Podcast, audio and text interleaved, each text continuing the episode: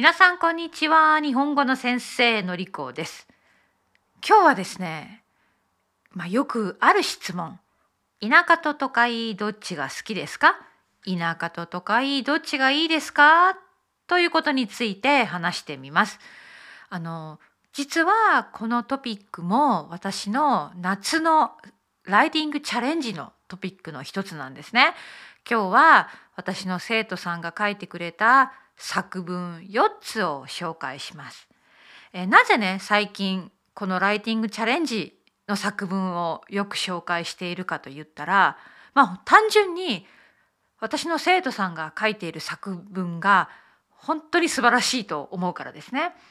えー、自分の考えをうまくまとめて文にしている本当に書くのは大変だと思うんですでも時間をかけて自分の考えを日本語で書いている自分の意見を日本語で書いているそして本当にその内容がうまくまとまっていて素晴らしい。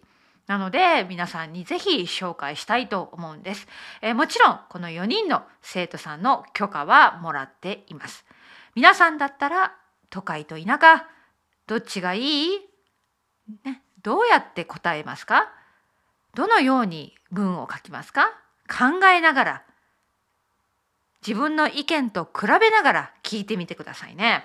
まず最初はシンガポールの生徒さんです。読みます。私は都会の方が好きです。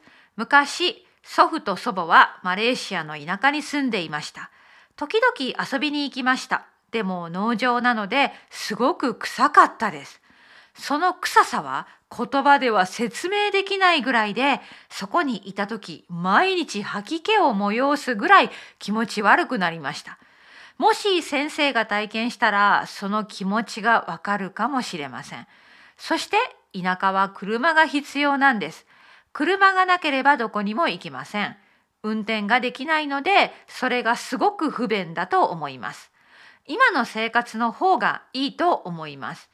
シンガポールにはバスや電車がたくさんあるし店も家から近いし友達に会いたければすぐに会えるしとても便利です。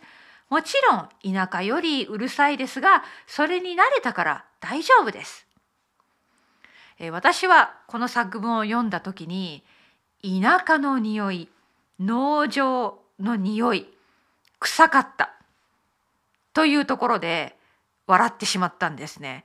実はここも同じなんです。私が住んでいるのは北アイルランドのベルファストのちょっと郊外ですね。周りには緑がたくさんあります。春、夏、時々外に出るとどこからもなくうんちの匂いが 農場から漂ってくるんですね。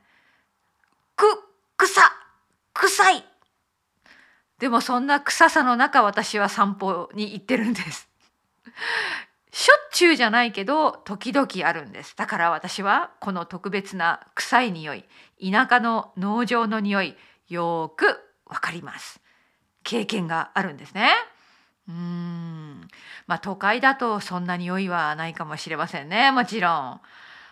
次、アメリカの生徒さんの作文を読みます。えー、実は約25年間都会に住んでいました。都会では元妻と娘を育てました。現地のいろいろなカフェやレストランで料理を楽しんだのが良かったです。また公共の乗り物を使うことができたのが大好きでした。車を運転したり駐車したりするのが苦手ですから。そして12年間非営利団体で都会の公園の中で働きました。だから都会に住んでいるのが好きでした。でも今田舎に住んでいます。約5年前に田舎に引っ越しました。ここに果樹園や大きい菜園があります。2頭のロバと11羽の鶏も育てています。植物や動物を育てるのが楽しみで自然の環境にいるのが大好きです。そして田舎が美しいと思います。でもこの頃友達に会いにくくなってきました。だから田舎も都会も好きですよ。でも私にとって田舎は都会よりも大切なんです都会田舎に比べて都会は忙しすぎて高すぎると思います今外で仕事したり遊んだりするのもとても大好きになりましたはい以上がアメリカの生徒さんの作文ですこれを読んで私が面白いなと思ったのは25年間という長い都会生活を終えてこの生徒さんは田舎に引っ越したんですね。そして今野菜を育てたりフルーツを育てたりそして動物を飼ったり田舎の生活を楽しんでいるですね。これは本当にユニークな人生の変化だと思ったんです。まあ私は正直植物を育てるのも苦手だし、まあ、動物もちょっと苦手かな。だから自分が田舎に行って自分で野菜を育てたりフルーツを育てたりする姿が想像できません。でもこの生徒さんはこの新しい生活を楽しんでるんですね。だから田舎も都会も好きだと言っているんです。面白い内容でした。次はインドの生徒さんです。田舎と都会とどちらが好きですか？とても難しい質問です。どちらも好きです。田舎といえば子供の頃の思い出が多かったです。夏休みになると家族と一緒に都会へ、都会を出て村へ行きました。私の田舎は自然の美しい農村です。父の家族は大きいです。みんな1年に1回1ヶ月村に集まります。家には時々大人25人と子供15人もいたことがありました。田舎の家は都会の家と違います。形も間取りも違います。一日中遊んでばかりいました。勉強しなさいと言われることは1ヶ月ありませんでした。素晴らしかったです。大人になってから都会の美しさを理解しました。田舎にないものが都会にあります。買い物とかスーパーとかレストランなどがたくさんあります。便利な交通まであります。何でも買うことができるし、何でも食べることができます。インターネットがない生活は一日も考えられない人たちには都会がいいかなと考えます。でも都会のその運動不足の生活は人々の体を弱くしました。贅沢な生活はいいですか？悪いですか？いつかまた自然とつながった生活に戻りたいです。この生徒さんはですね子供の時の素敵な思い出をシェアしてくれました。夏休み毎年都会から村へ行って農村に行って1ヶ月間家族と過ごしていたんですね。その素敵な思い出があるから田舎も好きだと言っている。ね、あの私はとても想像できました。夏休み宿題もしなくていい勉強しなくていいみんなで遊んだ田舎の農村で遊んだいい思い出じゃないですか。でも都会の素晴らしさもちゃんとわかる。はい。最後にドイツに住んでいる生徒さんの作文を紹介します。では読みます。田舎と都会どちらが好きかと聞かれたらはっきりと答えられませんが人によって考え方が違うと思います。今の私は田舎の方が好きですが昔の若い私は都会に住みたかったのです。その理由で素敵な故郷を去って広い世界に行くことを決めました。田舎と都会はどちらもメリットがあると思います。